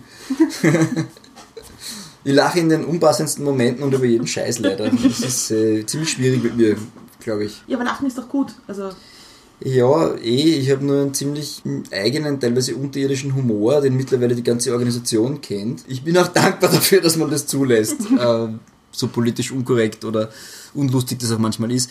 Ich glaube tatsächlich, wer noch über Dinge lachen kann, ist noch nicht verloren. Ähm, wir haben uns einige Wahlniederlagen weglachen müssen, auch mediale Tiefschläge. Solange man noch lachen kann, gibt es noch Hoffnung. Und das hat eine wahnsinnig therapeutische Wirkung. Was ich überhaupt nicht mag, ist irgendwie Lachen über Menschen, zynisches Lachen, Gehässigkeiten. Das gibt's halt auch. Da gefriert es mir dann. Mhm im Hals, muss ich sagen. Also ich, ich mag ehrliches Lachen, auch wenn es manchmal ein bisschen verzweifelt ist. An die Kraft des Lachens glaube ich ganz stark. Das hilft Krankheiten zu heilen, das hilft Probleme zu überwinden und das bringt Menschen zusammen.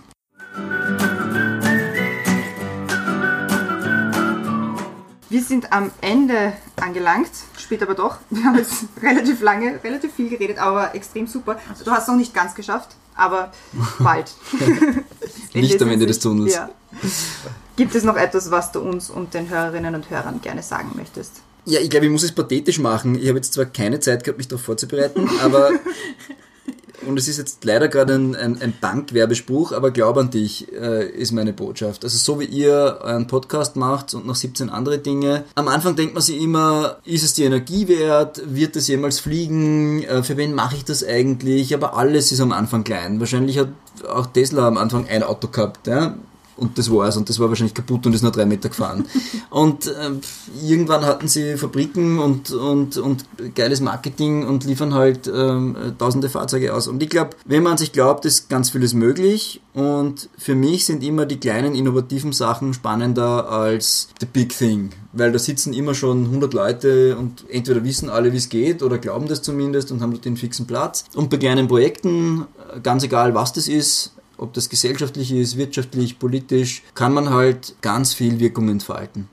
Und wenn es was Gutes ist und wenn man das mit Leidenschaft und Überzeugung macht, dann kommen auch ganz schnell andere dazu und dann wird das Ding fast automatisch groß. Ich habe mir immer gedacht, das sind so Ausnahmefälle, die ganz selten passieren und je mehr Leute ich treffe, ob das jetzt auch ein, ein Andi Lechner mit Sindbad ist oder ein Martin Rohler, der ja schon eh ein Superstar ist, aber alle haben mal ganz klein angefangen und dann wird oft aus guten Ideen millionenschwere Projekte oder einfach Dinge, die tausenden Menschen, jungen Menschen, alten Menschen helfen. Und das finde ich sehr beeindruckend und da ist einfach, ähm, ich glaube, es gibt mehr Werkzeuge, mehr Unterstützung, mehr Möglichkeiten für solche Dinge heutzutage denn je und riskiert es. Probiert Sachen aus. Wenn ihr scheitert, scheitert es das nächste Mal besser und macht macht das, was euer Herz euch sagt und nicht nur immer das, was euer Bankberater euch sagt oder sicherheitsverliebte Menschen in eurem Umfeld. No risk, no fun. Und daraus können Kinder, Parteien, Revolutionen, Imperien, Firmen, Konzerne entstehen. Alles.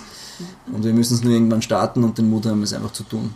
Das ist meine Botschaft. Seite oder Werbeeinschaltung habe ich noch keine, weil ich gehe nach der Politik in Väterkarenz und mein Leben gehört dann drei Monate komplett meinen zwei Töchtern und der Familie und ich werde mir erst in dieser Zeit überlegen, was ich mache. Was immer es sein wird, es wird mich überraschend ereilen und ich werde mich äh, spontan und ohne jede Logik dafür entscheiden. Und man kann es auf deiner Wikipedia-Seite nachlesen. Man kann es dann sicher auf meiner Wikipedia-Seite nachlesen. also mir bleibt jetzt noch mich zu bedanken fürs Kommen und auch dafür, was für ein toller Bundesgeschäftsführer du warst. Und ja. Also die Gespräche, mit, also es waren immer, wenn ich Gespräche mit dir geführt habe, es war immer ganz toll und ich habe viel davon mitgenommen und es war immer auf Augenhöhe und ehrlich und das ist irgendwie, ich glaube, das Größte, was man sich in der Politik wünschen kann. Boah, danke. Ich hätte nur unser letztes nicht gerne geführt. Alle anderen habe ich mit war viel Liebe und Hinwendung geführt. Na, dann hat ja auch einen Sinn gehabt. Und meine Bewunderung, dass du zu jeder Tages- und Nachtzeit E-Mails beantwortest. Insomnia. Mir bleibt jetzt noch die allerletzte Frage zu stellen, die Auf Auflösung. Ja. Wie trinkst du jetzt deinen Kaffee? Mit Milch und Zucker? Naja, für Kaffee ist ja heute zu spät und in meinen Gin Tonic nehme ich weder noch, aber ich bin Purist und nehme Ristretto ohne alles.